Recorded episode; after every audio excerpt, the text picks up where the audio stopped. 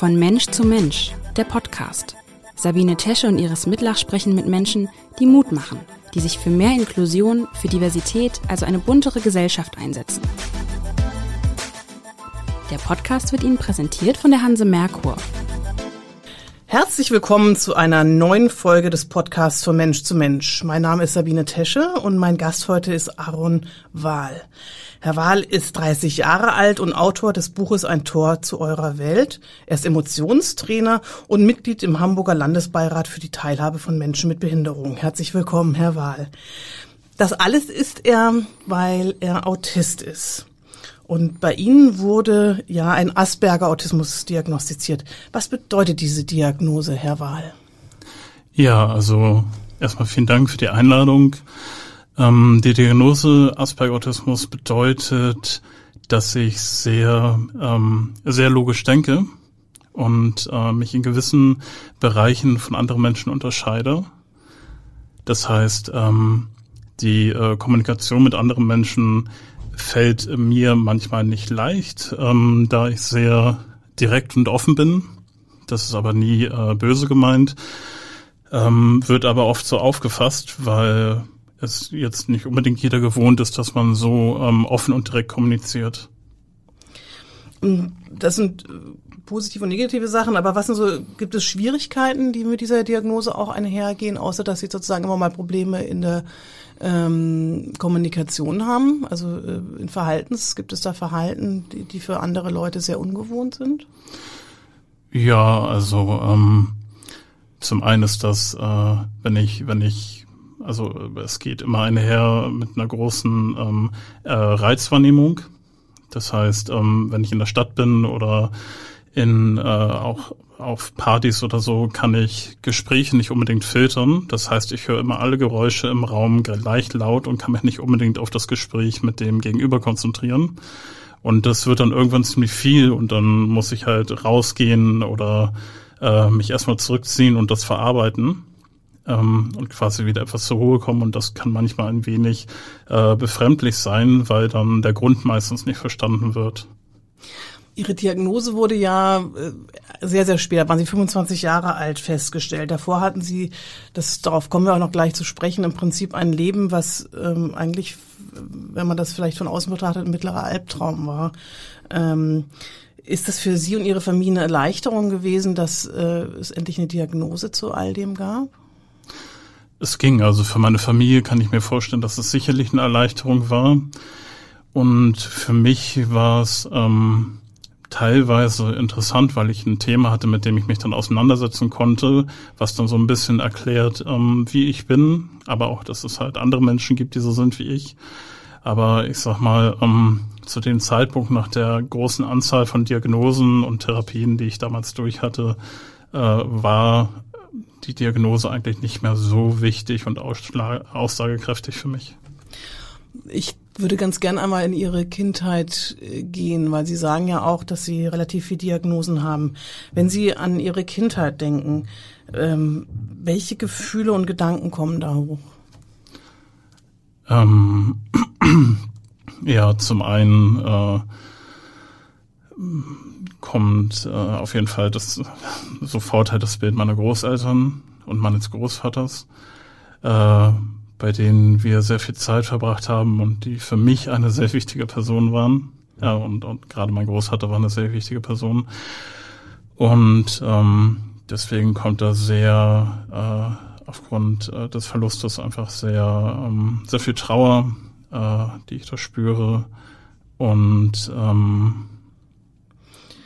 Sie sagen aber auch, also das ist der Großvater, aber Sie sagen in Ihrem Buch zum Beispiel, dass Ihnen dieser Lebensabschnitt vorkommt wie ein endloser Marathon aus Arztbesuchen und Sinnlosigkeiten. Wieso? Mhm. Weil ähm, wir damals schon, also äh, als Kind war ich schon sehr oft bei Ärzten. Also ich wurde zu früh geboren, danach war ich ähm, viele Jahre, glaube ich, im Werner Otto Institut in Hamburg und habe da ähm, Lauftraining gemacht, aber auch ähm, andere Trainings. Ich hatte als Kind schon Sprachunterricht, ähm, weil ich sehr gelispelt habe. Und ähm, ja, wir waren ständig wegen irgendwas beim Arzt und haben äh, sehr oft äh, dann auch äh, versucht, ähm, äh, Ärzte zu bekommen. Also es war schon eigentlich das Größte, an was ich mich erinnere, waren tatsächlich so die Arztbesuche. Wurde Ihnen denn vermittelt eigentlich, dass Sie, weil Sie schreiben das so in Ihrem Buch, meine Familie war neben äh, eigentlich Vater, Mutter, Tochter und ich das behinderte Kind, wurde Ihnen also früh vermittelt, Sie seien behindert? Ähm, nee, also dass ich behindert bin, ähm, die Schwerbehinderung kam ja erst viel später. Aber mir wurde halt äh, suggeriert, dass ich anders bin als andere. Ähm, äh, oder mitgeteilt. Also ich, äh, alleine aufgrund dessen, das habe ich schon auch während der Schulzeit natürlich gemerkt, dass andere Kinder halt nicht viermal die Woche beim Therapeuten waren und halt nicht immer äh, nach was gesucht wurde, was denn jetzt los sei. Und ähm, für mich war das äh, aus der eigenen Sicht nicht so, ähm, nicht so, dass ich jetzt gesagt hätte, dass ich äh, jetzt sonderlich groß ähm, anders bin, sondern ich habe mich anders verhalten und ich habe oft das Verhalten von anderen nicht verstanden. Aber ähm, ich hätte deswegen nicht gesagt, irgendwie so, dass, dass ich so ein komplett anderer Mensch bin. Ich dachte einfach, dass das Verhalten sich unterscheidet. Das sagen Sie auch so. Also ich fand es interessant, Sie sagen, ähm, Ihre Welt war unterteilt. Das war einmal meine Welt und die der anderen. Ähm, wie haben Sie sich denn als Kind wahrgenommen und wie haben Sie die anderen wahrgenommen? Also ähm, haben Sie das wirklich als zwei Welten gesehen? Ähm, ja, total. Es gab also allein die kommunikative Seite. Es gab sehr oft, ähm, also es ist immer so, es ist immer noch so teilweise, dass unter Menschen ähm, ein Wissen oder ein unausgesprochenes Wissen darunter herrscht, äh, darüber herrscht, ähm, wie man miteinander kommuniziert. Also man sagt jetzt nicht unbedingt immer ähm, äh, die Wahrheit, was nicht heißt, dass man lügt, sondern dass man zum Beispiel Dinge ähm, nicht direkt anspricht, weil sie den anderen äh, verletzen könnten oder ähm, man achtet halt immer auf eine gewisse Höflichkeit. Und ähm, meine Therapeutin hat es einmal so beschrieben, dass äh, die, ähm, dass, dass Nicht-Autisten die, äh, äh, die Wahrheit quasi dem Zusammensein ähm, unterordnen, also der Gemeinschaftlichkeit und Autisten halt, äh, die war halt höher als die äh, den, den Sinn für Gemeinschaft ordnen. Also quasi ähm, eher äh, direkt etwas aussprechen würden, nicht um zu verletzen, sondern einfach, weil es die Wahrheit ist. Das ist ja dann äh, offensichtlich haben Sie wahrgenommen, dass Sie anders sind. Die anderen haben wahrgenommen, dass Sie eben, äh, dass Sie eben irgendwie auch sich nicht vielleicht angepasst verhalten. Das ist ja das, was man oft erwartet von Kindern, dieses angepasst sein. Haben andere Kinder, wie haben die auf die Sie reagiert? Galten Sie so als komisch? Wurden Sie gemobbt? Hatten Sie überhaupt jemals einen Freund? Ähm, also Freunde hatte ich schwierig zu sagen. Also Freunde hatte ich schon, glaube ich, hatte Kontakte. Ähm, und ich habe immer versucht, mich selber äh, so gut es geht anzupassen. Ähm, oder halt das, das zu tun, was gebraucht wird. Oder erstmal überhaupt zu erraten, was denn die anderen Menschen überhaupt von mir wollen und wie ich mich verhalten soll. Das war äh, sehr, sehr, ein sehr großer Teil auch meiner Schulzeit. Ähm, wo ich mich dann zum Beispiel so gekleidet habe wie andere, weil ich dachte, vielleicht werde ich dann ähm, anders akzeptiert oder wahrgenommen. Und ja, natürlich, also ich wurde meine größte, äh, den größten Teil meiner Schulzeit irgendwie gemobbt. Und ähm, so, also richtige Freunde hatte ich nicht. Also aus der Schulzeit, ähm, da habe ich mit keinem mehr Kontakt. Das heißt, Sie haben, wie Sie schreiben, sich schon sehr früh zurückgezogen. Gab es denn irgendetwas, was Ihnen Spaß gemacht hat? Als Kind schon? Mm, als Kind weiß ich es nicht genau. Also was mir ähm, immer schon Spaß gemacht hat, war auf jeden Fall Lesen. Äh, also gerade High Fantasy Bücher. Auch als Kind habe ich schon sehr gern gelesen, weil es ist immer, es ist so eine andere Welt, die man sich in Gedanken ähm, vorstellen kann und wo man dann äh, gut auch drin verschwinden kann. Das hat sich später dann noch äh, mehr ausgeprägt im, ähm, im Online-Spielbereich, also äh, so Fantasy-Online-Rollenspiele, die man dann halt mit vielen Spielern zusammenspielt. Und da war ich drin, weil, ähm, weil ich es sehr schön fand dort, äh, also man hat halt durch das Spiel schon eine Gemeinsamkeit und ein gemeinsames Interesse. Und ähm, da spielen andere soziale Aspekte dann zwar auch eine Rolle, aber nicht mehr so die übergeordnete Rolle. Und ähm, dadurch konnte ich sehr gut mit anderen in Kontakt treten. Haben Sie sich dann bestimmte Eigenschaften gegeben, die es eigentlich, äh, die Sie eigentlich sonst gar nicht hatten? War das wichtig? Also da waren Sie irgendein bestimmter Rollentyp? Ähm, also man später ja, also die Spiele sind so aufgebaut, dass man halt in verschiedenen Klassen spielt und ich habe meistens als ähm, Heiler, also man läuft in einer Gruppe rum, einer tankt quasi, der fängt halt quasi den Schaden ab von den Gegnern, der andere macht äh, Schaden an den Gegnern und ein Heiler heilt halt die Gruppe und ich habe meistens Heiler gespielt, weil ich das ähm, schön fand. Also, Gutes ja. zu tun. Genau, ja. Ähm, wie viel Verständnis hatten denn Ihre Eltern, Ihre Kinder für Ihr, wie Sie es ja im Buch auch nennen, unangepasstes Verhalten? Gab es da eine Ebene? Mhm. Ähm, also ich weiß, dass meine, äh, meine, meine Familie sich immer sehr viel Mühe gegeben hat, ähm, äh, in dem Rahmen, wie sie es konnten und auch meine Schwester, mich zu verstehen. Also äh, manche, manche Verhaltensweisen ähm, wie wenn ich so äh, sehr ehrlich war und dass jemand verletzt hat. Also jemand zum Beispiel mit mir auf einem Ausflug war und der mich danach gefragt hat, wie ich es fand und ich halt gesagt habe, dass ich es ziemlich langweilig fand. Dann ähm, hat die Person das damals verletzt und da wurde ich von meiner Familie darauf angesprochen, warum ich das so sage und da ist dann, also es ist oftmals so, dass, dass ähm, meine Familie es zwar weiß, aber jetzt nicht unbedingt in letzter Konsequenz dann halt auch nachvollzieht, dass ähm, äh, dass ich nicht verletzen möchte und, sondern dass ich einfach ehrlich etwas sage. Also dem Buch wird es relativ deutlich, dass ihre Familie, dass es immer Probleme gab. Aber es gab ja eine Person, Sie haben das schon angedeutet, auch ähm, der sehr stark ähm, in ihrer Erinnerung ist und ähm, der dessen Tod dann auch sehr viel Trauer ausge ähm, löst hat. Das war ihr Großvater. Mhm. Und ähm, Sie beschreiben das, wenn er da war, fühlten Sie sich akzeptiert, wo er war, fühlten Sie sich wohl. Was hat er denn anders gemacht als alle anderen, mit denen Sie sich unwohl gefühlt haben? Das ist eine gute Frage. Also mein Großvater hatte eine sehr, in meiner Erinnerung, eine sehr, sehr ruhige Art.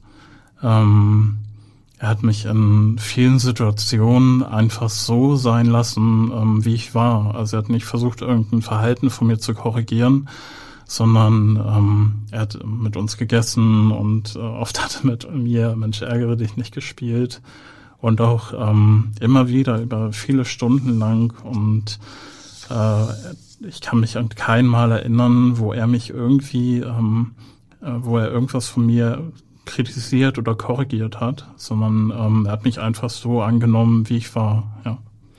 Und da waren Sie elf, als Ihr Großvater starb. Der verstarb bei einem äh, schrecklichen Unfall. Ähm, warum hat Sie seinen Tod so aus der Bahn geworfen? Es ist ja wirklich wie ein Vorher und ein Nachher. Also mhm. davor war es auch nicht leicht, das beschreiben Sie schon, aber danach äh, war es ja wirklich, wurde es sehr, sehr schwierig. Mhm. Das ist ähm, eine gute Frage. Ich habe äh, also ich weiß, dass mein Großvater mir immer sehr viel äh, Sicherheit gegeben hat und vieles fand wahrscheinlich auch unbewusst statt. Und ähm, das hat mich äh, komplett aus der Bahn geworfen. Also ich bin in der Schule ziemlich abgestürzt und äh, habe mich halt extrem verschlossen und ich glaube, mein Großvater war ähm, in einer Welt, die ich als Kind nicht wirklich verstanden habe, ähm, immer ein Ort und eine Person, äh, wo ich einfach zur Ruhe kommen äh, kann und die Welt nicht die Erwartung an mich hatte, dass ich anders sein soll, als ich bin. Aber Sie haben ja, also ähm, Sie haben ja Blackouts gehabt, Sie haben mit Ihrem Großvater gesprochen, Sie fingen an, sich zu ritzen. Also es sind ja schon offensichtliche Probleme und ähm, Ihre Eltern wussten sich nicht, erstmal nichts anderes zu helfen, als Sie zu einer Therapie, Psychotherapie zu schicken. Mhm. Ähm, Sie sagen aber, Sie haben sich aber total dagegen gesperrt. Ähm, warum eigentlich? Also Sie haben ja offensichtlich auch ein Trauma dadurch erlebt. Warum sehen Sie das so negativ, äh, dass Sie zur Therapie geschickt worden sind? Mhm.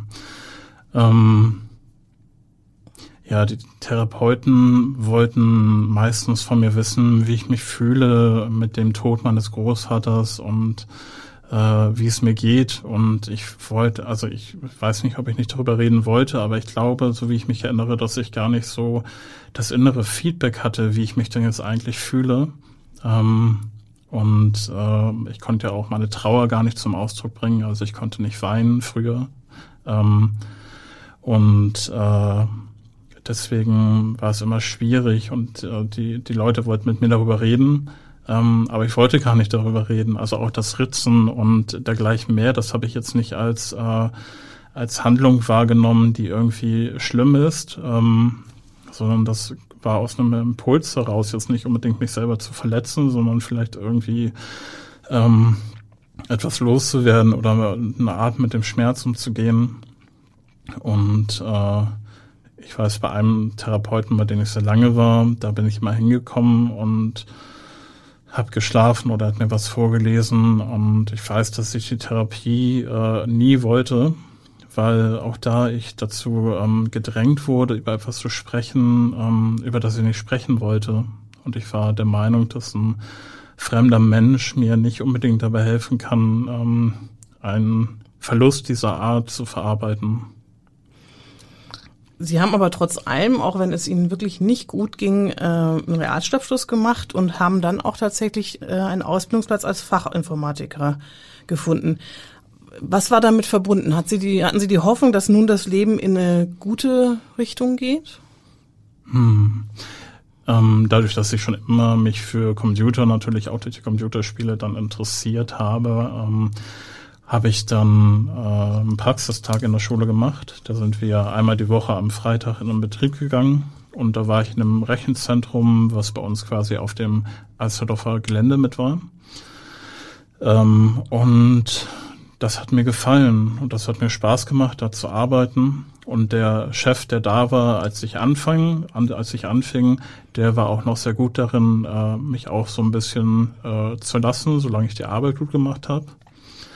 Und ähm, dann äh, ja, und dann wollte ich da gerne eine Ausbildung anfangen, weil mich das, das äh, die Thematik sehr interessiert hat und ich die Leute da relativ nett fand am Anfang. Aber Sie sind ja dann äh, da, da, gescheitert daran in, insgesamt. Also das ist, ähm, oder Sie haben das dann auch aufgegeben. Was war da der Grund? Ähm, der Grund war damals, dass das Rechenzentrum einen neuen Chef bekommen hat und der sehr, ähm, ja, sehr auf kommunikative Dinge geachtet hat. Also ob ich, wenn ich mit ihm spreche, ihm in die Augen sehe oder ähm, dass ich, dass, dass ich Dinge genauso mache, wie er möchte und ähm, äh, dadurch wurde das Team auch anders. Also ähm, das Team fing an, untereinander halt äh, sich gegenseitig quasi an die Leitung ähm, zu äh, verraten, in Anführungszeichen. Ähm, und das wurde sehr giftig. Und irgendwann ähm, hat der Ausbildungsleiter, also der, der Chef, wollte mich irgendwann in, in ein eigenes Büro tun. Ohne Internet und ohne PC, wo ich nur noch mit Büchern arbeiten sollte, um mich äh, zu bestrafen für ein Verhalten, was er nicht angemessen hält für einen Auszubildenden.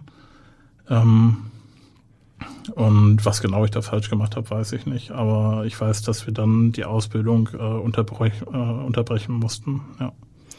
Also im Prinzip, wenn damals wahrscheinlich schon die Diagnose Autismus festgestellt worden wäre, wäre es vielleicht leichter gewesen, weil man ja weiß, dass gewisse kommunikative Probleme damit einhergehen. Glauben Sie, dass Ihr ganzes Leben anders verlaufen wäre, wenn diese Diagnose früher gestellt worden wäre?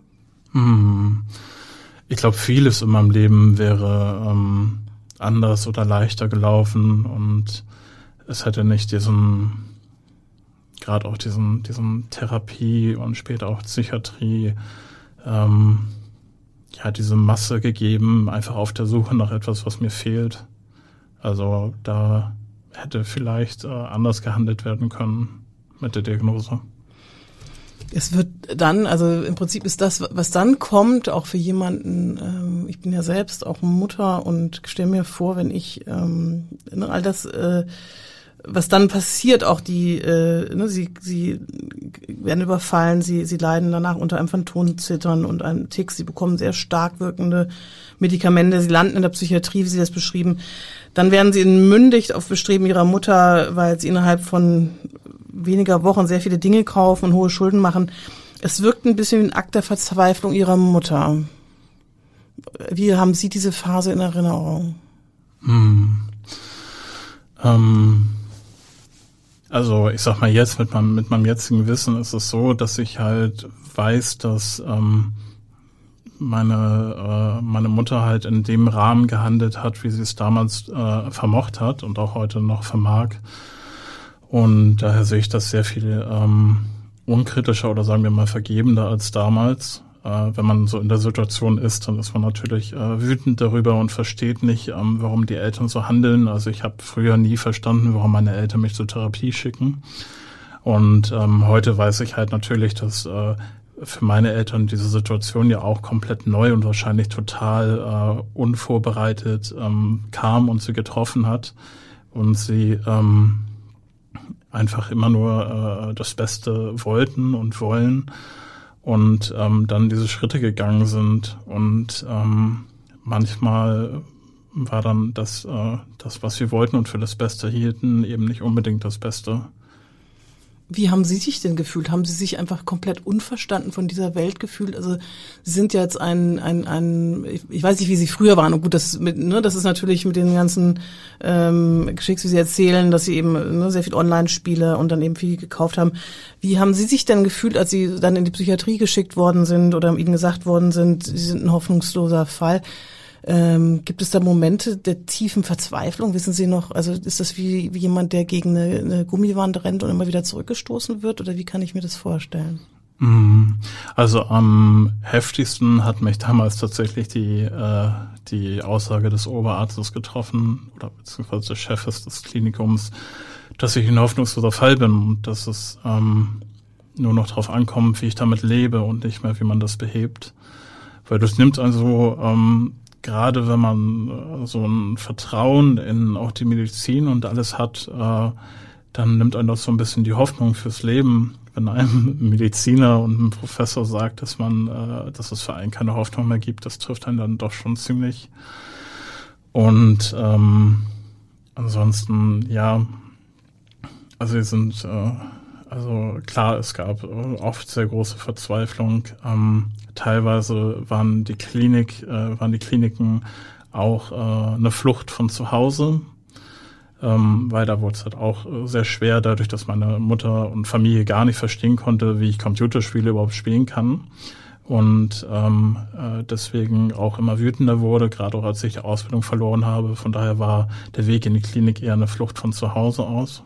Und ähm, ja, also äh, es war äh, nicht immer leicht und ich habe mich auch äh, gar nicht verstanden gefühlt. Und ich hatte sehr oft das Gefühl, dass das, was ich möchte und was ich halt will und welchen Weg für ich für mich sehe, überhaupt nicht von Interesse ist. Das heißt, es wurde über Sie bestimmt. Sie waren halt auch einfach sehr, sehr jung. Sie waren ein Großteil dieser ganzen Geschichten, waren Sie minderjährig. Danach wurden Sie mit 20 als äh, arbeitsunfähig erklärt. Ähm, das war, glaube ich, ähm, davor hatten sie, glaube ich, auch eine, eine Art Zusammenbruch. Das ähm, erzählen sie im Buch auch, dass sie von einer, da war eine kurzintensive Beziehung zu einer Frau, die recht abrupt und auch unschön anderte. Und sie sagen, danach wird das Land zum, oder die Welt zum Feindesland. Sie haben danach eine Sozialphobie. Was bedeutet das in ihrem Alltag? Also sie haben da vorher schon sehr, sehr viel ne, Therapieerfahrung gemacht. Sie haben, waren in der Psychiatrie. Was bedeutete denn dieses, ähm, ich bin jetzt nicht mehr sicher, ob das zusammenkommt, dass diese 20 Jahre, also das mit 20 Jahren arbeitsunfähig und die Sozialphobie, ob das zusammenkommt, ähm, oder ist das nacheinander? Ähm, das, das war nacheinander, ja. Ähm, also äh, zuerst kam die, äh, die soziale Phobie. Also arbeitsunfähig war ich halt vor, vorher schon. Ähm, und äh, dann kam halt, äh, also es gibt halt eine vorübergehende Arbeitsunfähigkeit und dann eine dauerhafte, ähm, was dann auch Berentung ist. Und erstmal kam die, dann kam das Erlebnis mit der Frau. Und ähm, durch den extrem starken Rückzug danach und äh, diesem Gefühl, keinem Menschen mehr ähm, vertrauen zu können, weil ich einfach nicht vorhersehen kann, äh, wie Menschen handeln, ähm, äh, kam dann die Sozialphobie und äh, aufgrund dessen, dass ich die hatte, kam dann die Berentung und die dauerhafte Arbeitsunfähigkeit dann irgendwann vom Arzt. Ich glaube, dass dieser ähm, dieser Auslöser mit dieser Frau, vielleicht müssen Sie den doch einmal beschreiben, wie es dazu kam. Das ist ja doch ein ganz wichtiger ähm, Punkt bei Ihnen gewesen, dass Sie dann sich wirklich komplett isoliert haben. Mögen Sie einmal beschreiben, was da der Auslöser war, wieso es dazu kam? Mhm. Ich habe damals über meinen, über einen WG-Mitbewohner eine Frau kennengelernt und ähm, mit der war, war alles total schön. Also es hat alles ähm, super gepasst. Ähm, wir haben uns sehr gut verstanden. Wir haben uns sehr oft getroffen, quasi jedes ähm, Wochenende und haben das ganze Wochenende miteinander verbracht und ähm, haben viel geredet, viele Filme geschaut, äh, sind auch miteinander intim geworden. Und ähm, es war für mich eine sehr, äh, sehr schöne Zeit, weil ich ähm, auch da wieder einfach so sein konnte, wie ich bin. Und ähm, dann natürlich auch äh, äh, sexuell aktiv ähm, äh, geworden bin, so das erste Mal in meinem Leben, äh, zumindest ähm, richtig äh, auf einer tiefen Ebene, auch mit einer Partnerin. Und ähm, dann äh, kam äh, eine andere Person noch äh, ins Spiel, eine andere Dame. Und das wäre auch soweit nicht schlimm gewesen, äh, bis diese halt ähm, erfahren hat, dass ich, ähm, also ich wusste nicht, dass sie nichts davon weiß, dass ich äh, mit der äh, mit der Frau ähm, auch äh, intim bin. Und als sie das erfahren hat, hat sie, ist sie ziemlich, ähm, ja, ich sag mal, ausgerastet und hat in dem gemeinsamen Freundeskreis sehr viele äh, Unwahrheiten über mich verbreitet. Und äh, die äh, Partnerin damals hat, äh, anstatt das richtig zu stellen, ähm, sich auch komplett rausgehalten, nichts gesagt und ähm, so der Sache ihren Lauf gegeben. Und dadurch äh, habe ich mich halt, ähm, also ich habe das halt gar nicht verstanden. Ich habe nicht verstanden, zum einen, warum die eine Person Dinge erzählt, die halt einfach nicht äh, wahr waren und warum die andere Person überhaupt nichts dagegen sagt. Und das hat bei mir halt diese extreme Unsicherheit ausgelöst, weil ich halt dachte, mit einem Menschen, mit dem ich, dem ich so nahe stehe, ähm, da kann es einfach nicht passieren, dass, äh, dass, dass der in der Art unverständlich für mich handelt, dass ich, ähm, dass ich ja überhaupt keinen Reim darauf machen kann. Und deswegen ist halt diese Angst entstanden, dass ich nicht weiß, ähm, wie andere Menschen reagieren, selbst wenn ich mir absolut sicher bin, dass sie mir äh, positiv zugetan sind. Und das heißt, Sie haben eine, eine komplette Isolation bevorzugt? Ja, ähm, das war für mich am sichersten. Ähm, und äh, ich weiß auch nicht, ob es unbedingt eine bewusste Entscheidung war. Ich glaube, es kam einfach immer eine vermehrte Angst vor anderen Menschen, weil ich bin Menschen begegnet und es kommt ja auch sehr der Fokus auf sich selber. Also wenn im Supermarkt zum Beispiel Menschen gelacht haben, dann habe ich das auf mich bezogen und dachte, das wäre jetzt irgendwie wegen mir. Und ähm, also das Denken verändert sich das sehr und äh, man sieht halt oder ich sah damals alle Menschen um mich herum als äh, potenzielle Bedrohung. Das heißt, Sie waren noch ganz, ganz alleine, oder? Ja, also ich habe in der WG äh, zwar gewohnt und da waren ähm, auch andere WG-Mitbewohner, die ich jetzt nicht unbedingt, mit denen ich mich jetzt nicht so verstanden habe, dass ich sie als Freunde bezeichnet hätte. Ähm, also ein kleiner quasi äh, Kontakt zu anderen war immer da. Aber ansonsten war ich komplett zurückgezogen. Wann gab es denn dann doch wieder einen Hoffnungsschimmer? Sie sind jetzt ja ein völlig anderer Mensch, das kann ich schon mal verraten. Sie sind sozusagen aus dieser tiefen, sehr, sehr unglücklichen, einsamen Phase. Ja, über Jahre haben Sie es geschafft, sich da rauszuwinden. Wann gab es denn den ersten Hoffnungsschimmer für Sie? Hm. Wir ähm, hatten damals in dem Betreuungsverein immer so Bundesfreiwilligendienste. Und da kam äh, einer hin und ähm, der war immer super positiv gelaunt und sehr motivierend äh, und der hat dann mit mir darüber gesprochen, ob ich nicht noch mal einen Versuch machen möchte, um in, und in eine Klinik von, in Münster gehen will, die er als sehr gut empfunden hat. Und ähm, anfangs habe ich mich dagegen gewehrt, weil ich nach der Zeit absolut nichts mehr mit Therapeuten und Kliniken zu tun haben wollte. Aber ähm, ich wollte halt auch nicht so weiterleben, weil ähm, damals also gerade mit der Arbeitsunfähigkeit und mit der also mit der Berentung, dann mit der Entmündigung und mit der sozialen Phobie, das war jetzt nicht so, wie ich mir das Leben ähm, für den Rest meines Lebens vorgestellt habe. Und ich habe durch den Betreuungsverein auch Menschen gesehen, die ihr Leben lang in dem Betreuungsverein sind Und äh, da wusste ich, dass ich so nicht leben möchte, ähm, dass ich das einfach nicht aushalten würde. Also es gibt ja auch Menschen, die haben keine Wahl und ähm, deswegen wollte ich äh, alles dafür tun, das zu ändern. Und dann war 2016 Ihr Wendejahr. Warum? Ja, 2016 ähm, bin ich, äh, nachdem ein weiterer Arbeitsversuch missglückt ist, ähm, dann äh, durch meine Therapeutin darauf äh, aufmerksam gemacht worden, dass das äh, PEM Center äh, in Hamburg, ähm, die äh, eine eigene Emotionsmethode, die Perdekampsche Emotionsmethode anbieten, äh, einen Probekurs bei ihr machen. Und da ist kurzfristig jemand ausgefallen und da rief meine Therapeutin mich an und sagte, ob ich nicht Lust hätte, da daran teilzunehmen, weil sie das als sehr hilfreich äh, empfindet für ihre Patienten. Das ist die Therapeutin, die aber auch bei Ihnen festgestellt hat zum ersten Mal, dass Sie Autist sind, oder? Genau, ja.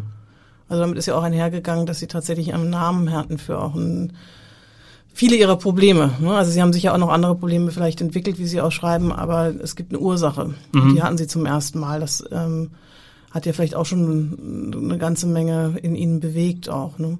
Und sie sind dann, genau, sie sind ähm, zu diesem äh, PEM-Experiment oder beziehungsweise dann zu diesem Schnupperkurs eingeladen worden. Vielleicht erzählen Sie einfach mal, was die Pertekampsche Emotionsmethode ist. Das kann man sich erstmal gar nicht so, äh, kann man nicht mehr erstmal so verstehen. Vielleicht mhm. erzählen Sie einmal, was das bedeutet. Ja, also die Perdekampsche Emotionsmethode ist ähm, eine äh, ist ein körperliches Training, dass man so trainiert und lernt, wie man zum Beispiel auch Sport trainiert und lernt.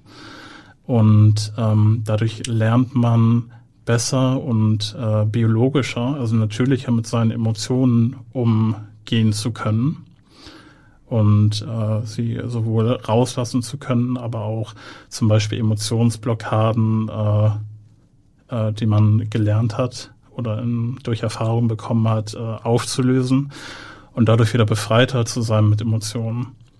Und ähm, als Beispiel äh, konnte ich dadurch äh, die Angst vor anderen Menschen komplett ablegen und ähm, auch wieder äh, Zugang zu Trauer finden und das erste Mal mein Großvater trauern. Aber äh, wie kann man sich das vorstellen? Also ähm, geben Sie mal ein Beispiel. Also mich hat sehr beeindruckt, Sie sagten einen Angstlauf. Also wie wie funktioniert das? das äh, wenn Sie sagen, es ist eine körperliche Methode, was macht was macht der Trainer mit Ihnen? Mhm. Also äh, man baut die Emotionen auf. Das geht durch verschiedene ähm, sehr äh, sichere Übungen körperlich. Also man baut körperlich die Emotionen auf. Wie denn zum Beispiel? Ähm, das ist schwer zu, schwer zu beschreiben, beziehungsweise sich vorzustellen. Also am besten probiert man das selber aus. Ähm, weil wenn man die Erfahrung nicht hat, äh, wie das anfühlt, dann klingt es eher suspekt oder, so, mhm. oder, oder, man kann es sich schwer vorstellen. Aber ähm, es gibt einen Weg, halt äh, die Emotionen körperlich aufzubauen. Und ähm, dann äh, wird sie quasi rausgelassen, wie zum Beispiel beim Angstlaufen. Da läuft man ähm, so lange, bis der äh, Angstimpuls, der äh, durchs Ausba Aufbauen gekommen ist, dann äh, quasi rausgelaufen ist. Und das bedeutet in dem Moment, wenn Sie das machen, also macht man das nur einmal oder macht man das ganz oft, bis, bis man diese Emotionen einfach zulassen kann? Das macht man ähm, öfter, aber das ist individuell, also ähm, wie oft man das äh, machen muss. Aber ähm, eigentlich kann man schon sagen, man äh, macht das Training öfter äh, so lange, bis, ähm, bis es halt für einen selbst, also bis man an dem Punkt ist, wo man halt sein möchte. Und ähm, Angstlaufen habe ich tatsächlich nur einmal gemacht. Das hat aber auch gereicht. Ähm, weil da habe ich die Erfahrung gemacht, dass ich, ähm, wenn ich Angst habe, zum einen weglaufen kann. Äh, also, dass es mir keiner irgendwie gesellschaftlich verbietet, sondern dass ich mich umdrehen kann und wegrennen kann. Und ähm, dadurch ist so viel ähm, so viel, äh, wo der Körper sonst festgehalten hat, ähm, ist da äh, an Energie quasi befreit worden, weil wenn man Angst hat und nicht wegläuft, dann löst das was im Körper aus. Dann äh, gibt es da, fangen da an gewisse Haltemechaniken zu kommen. Und ähm, die haben dann auch dafür gesorgt, dass ich zum Beispiel dieses Zittern hatte. Um, Sie was? Dass Zittern. ich dieses Zittern hatte, dieses sehr starke mhm. Zittern. Mhm.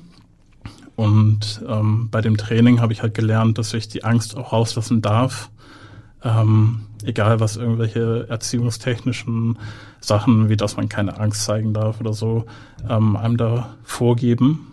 Und dadurch, dass ich äh, die Angst rauslassen konnte, gab es dann ähm, für den Körper als körperliche Erfahrung so eine Erleichterung, ähm, dass diese Energie, die auch ihren Sinn hat, also diese Angst, ähm, die Emotionen, dass es halt, äh, dass die abgebaut werden kann und dass es zugelassen wird und deswegen sie danach auch wieder weg ist. Das heißt, äh, dass diese, dieses äh, PEM-Training ja, das ja eigentlich für Schauspieler erfunden worden ist, kann ich mir vorstellen, wie ich das verstanden habe, dass sie auf der Bühne sich einfach auch ihre Emotionen zeigen und, und, und zulassen können, dass das wahrscheinlich authentischer wirkt. Habe ich das richtig verstanden, dass das also sagen die, der Ursprung dieser PEM-Methode ist?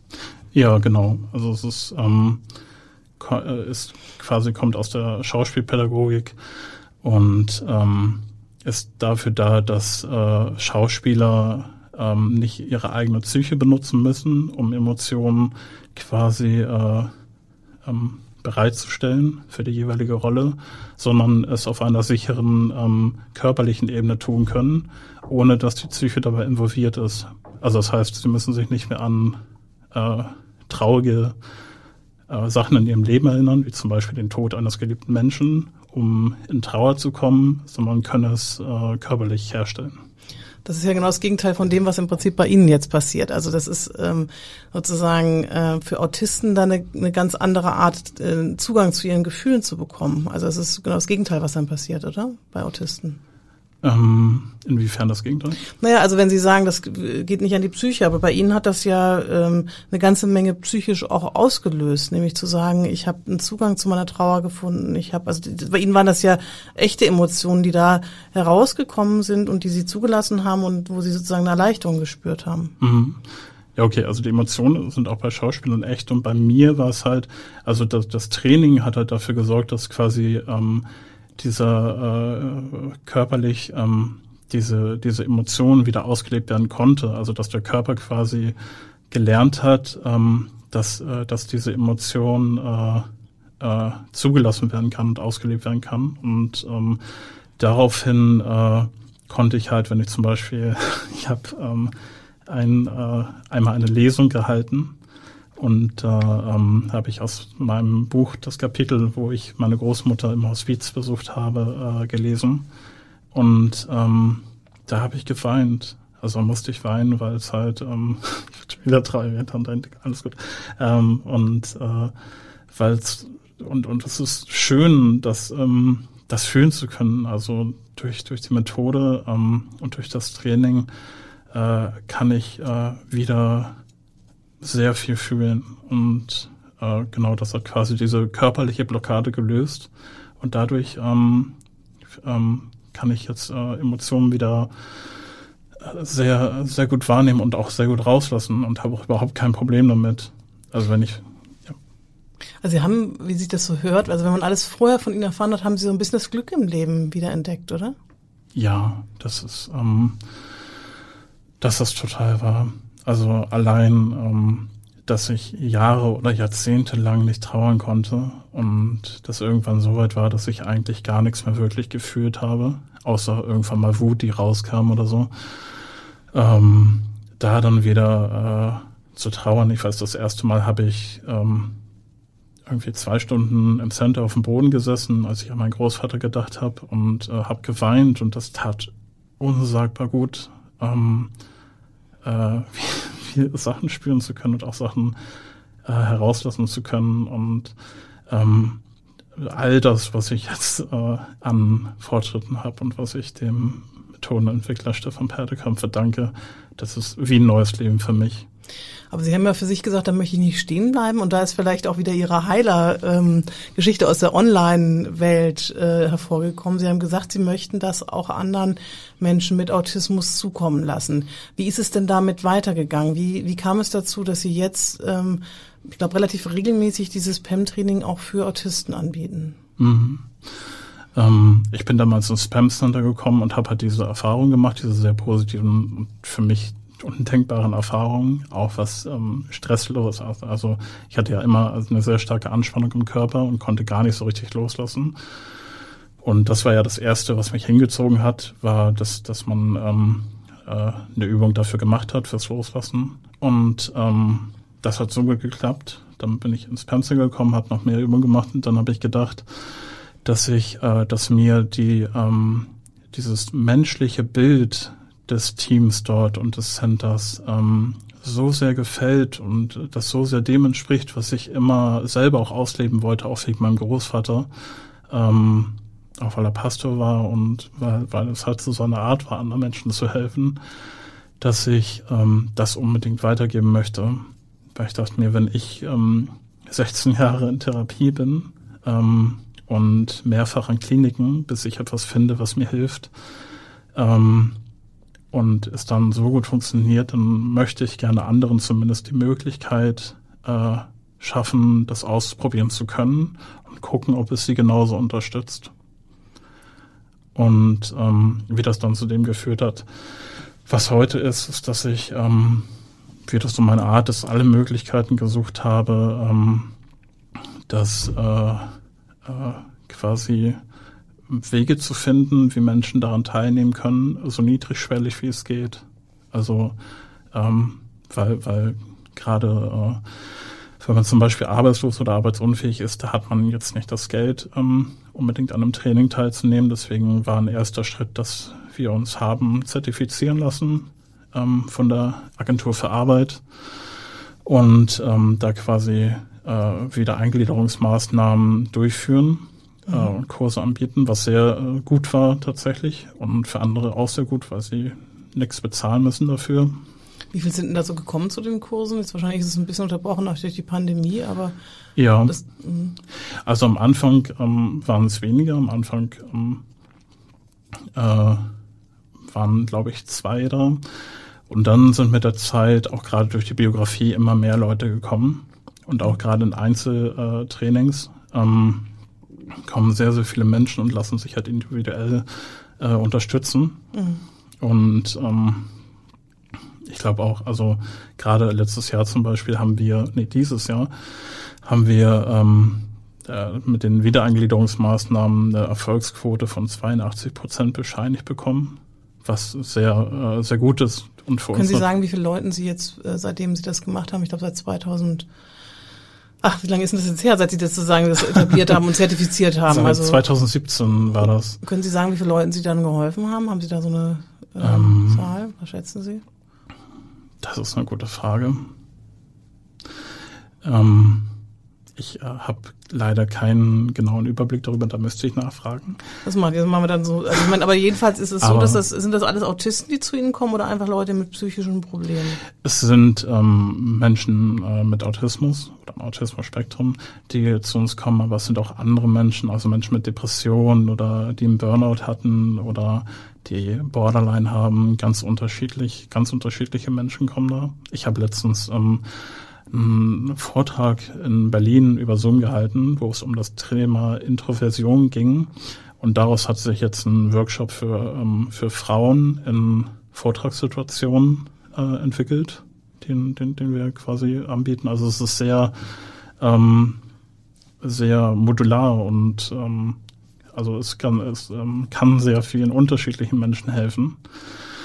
Und äh, da kann man, da finden wir, also es kommen auch sehr viele unterschiedliche Menschen, auch Menschen, die gar nichts mit Autismus zu tun gehabt haben, die dann bei den Lesungen waren, die, ich, die wir aufgeführt haben, ähm, die gesagt haben, dass sie, dass sie das Thema nie so gesehen haben und sich dafür interessieren. Deswegen ist es immer so ein bisschen schwer. Also ich sag mal, ähm, äh, mir, für mich ist es, also wenn, wenn jetzt zum Beispiel jemand mein Buch liest oder jemand bei uns war und es geht ihm ein Stück besser, dann ist das für mich schon ein Riesengewinn und deswegen macht es das so schwer auch zu beantworten, ähm, wie vielen Menschen wir geholfen haben, weil alles, was irgendwie eine Verbesserung ist oder Hoffnung gibt, ist ähm, für mich eine super Hilfe. Also im Prinzip, wenn Sie auf Ihr Leben jetzt zurückkommen, Sie sind jetzt PEM-Trainer, Sie haben selber auch diese Ausbildung gemacht, Sie sind mhm. angestellt, das heißt, Sie sind nicht mehr arbeitsunfähig. Wie sehen Sie Ihr Leben jetzt? Leben Sie Ihr Leben jetzt? Ja, also ähm, mein Leben ist jetzt genau da, wo ich es quasi haben möchte. Also es ist super spannend zum einen, weil ich immer mehr von mir selber entdecke, ähm, meine, also meine Stärken immer weiter entdecke und ähm, auch rückgespiegelt bekommen.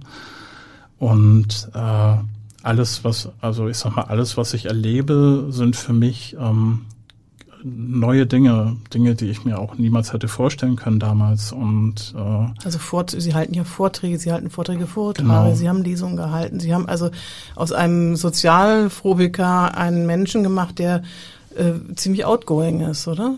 Genau, ja. Wir waren auf der, auch auf der Rotary Convention hier in Hamburg und haben da einen Vortrag und Lesung gehalten und auch Musik gemacht und das sind, ähm, oder an der HW, da haben wir auch im Bereich soziale Arbeit äh, eine Lesung gehalten und bekommen dieses Jahr sogar einen Lehrstuhl dort, was sehr gut ist.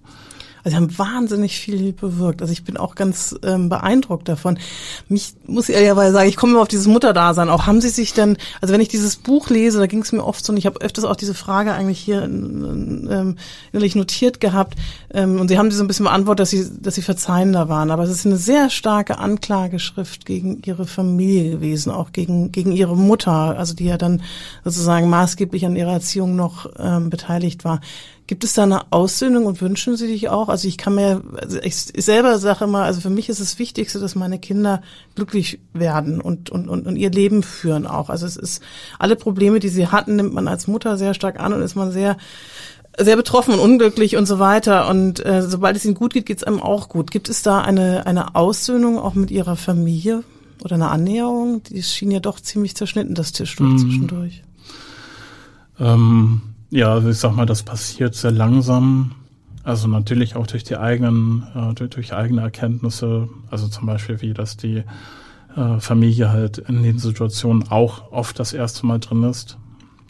Und ich denke, was, was, was wichtig für Familien ist, ist, dass man ähm, die, die, die Kinder ähm, einfach mit, mit den Kindern zusammenarbeitet und die Kinder auch involviert äh, mit dem, was die Kinder möchten und äh, dann halt ähm, auch da den Weg geht zur größtmöglichen Selbstbestimmung.